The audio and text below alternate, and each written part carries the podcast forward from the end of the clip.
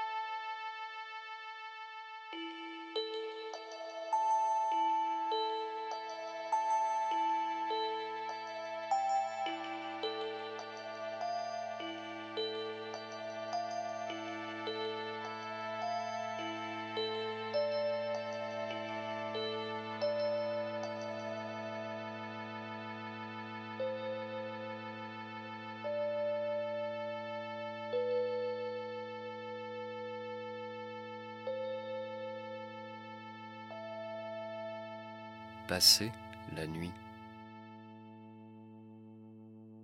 À l'aube, Bérénice s'inquiète, s'éprend de Georges. Lui se lève et embrasse celle qu'il a toujours aimée. Ses gros seins palpitent lorsqu'il en palpe les parties pointues. Sale petit, petit, petit, petit char, dit-elle. Georges Char, c'était son nom.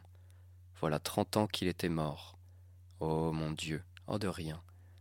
Oh mon Dieu, oh de rien. Sa prière matinale résonnait encore dans les lambris d'un appartement vieux comme la pluie.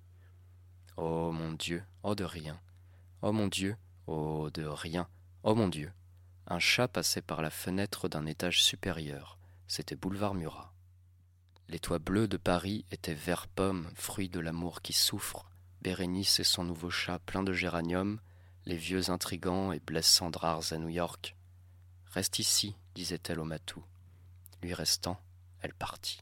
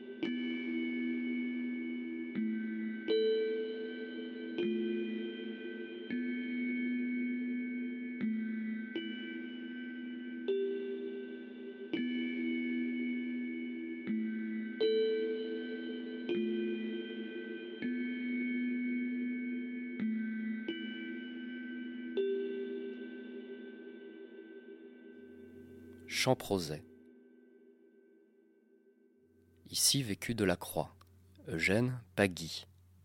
De cela restaient simplement les berges pourries de la banlieue, la forêt rasée, les couleurs, mes couilles. Une chambre, c'était trente euros dans un F1 proche de la pagode orange. Le Bouddha d'or, on lui avait scié les bras. Elle respirait Bérénice en pensant à son Georges et à son chat. Lui, mort, rêvait encore de sa silhouette superbe de femme grande brindille aux hanches étalées. Celle qu'il avait aimée l'avait laissé tomber faute de perspective. Elle avait raison. Georges, le lendemain, mourut en tombant d'une échelle. L'arbre à papillons qui lui aurait sauvé la vie, il l'avait taillé la veille, le jour de la rupture donc. Oh mon Dieu, oh de rien, oh mon Dieu, oh de rien.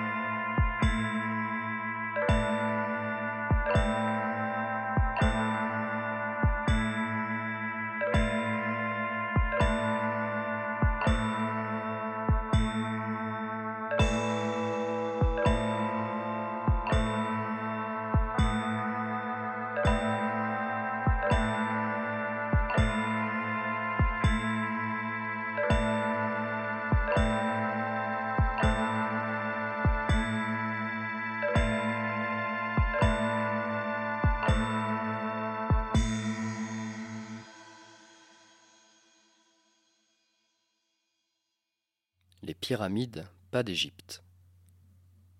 Les briques rouges chaussaient des balcons où l'on organisait des barbecues.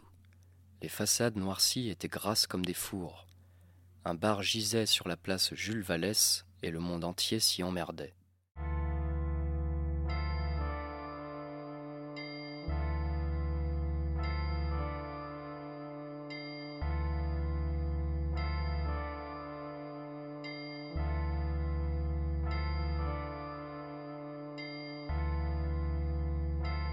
Sale, petit, petit, petit, petit peuple, pensait Bérénice. Son 16e arrondissement lui manquait, les boulevards clairs, le terrain de tennis et le périphérique que sa minuscule bourgeoisie n'avait pu masquer.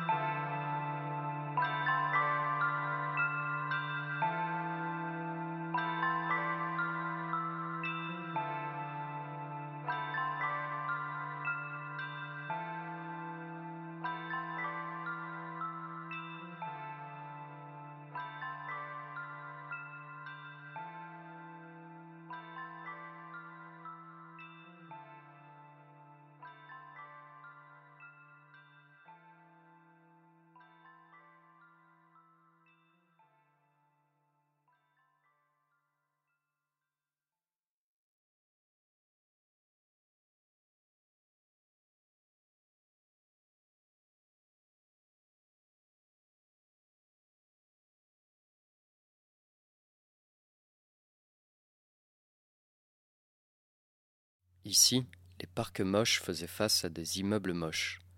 Le maire moche se foutait ouvertement de la gueule de ses électeurs, par ailleurs très moches.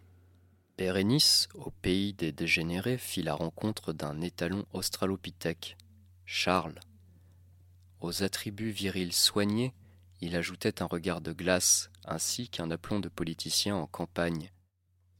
Moi je te baise, moi je te baise, dit-il. Oh mon Dieu, dit-elle. Oh, de rien, il répondit tandis qu'il la pénétrait. Les flaques givrées vues de l'intérieur flottaient en l'air. Un bouquet de fleurs buvait l'eau d'une carafe. Chaque mot n'était pas Georges Char, mais Charles aux allures du mort.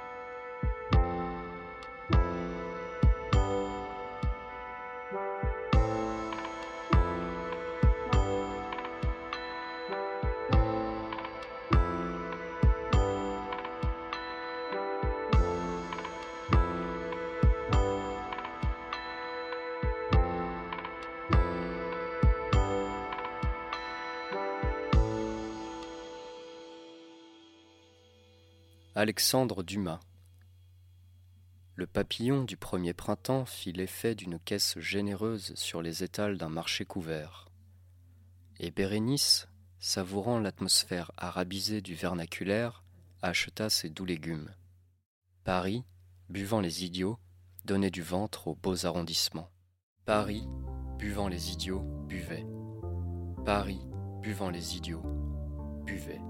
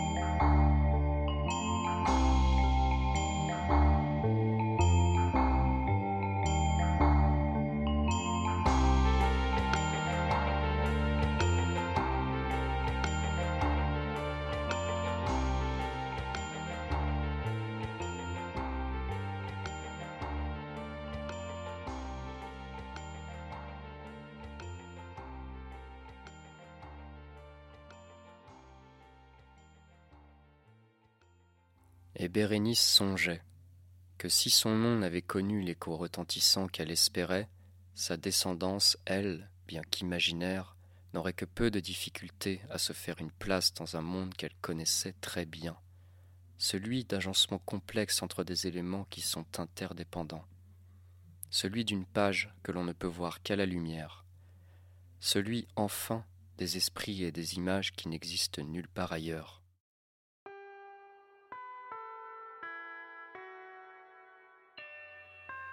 Peut-être cela était-il possible sans, mais non, elle n'y pensait plus.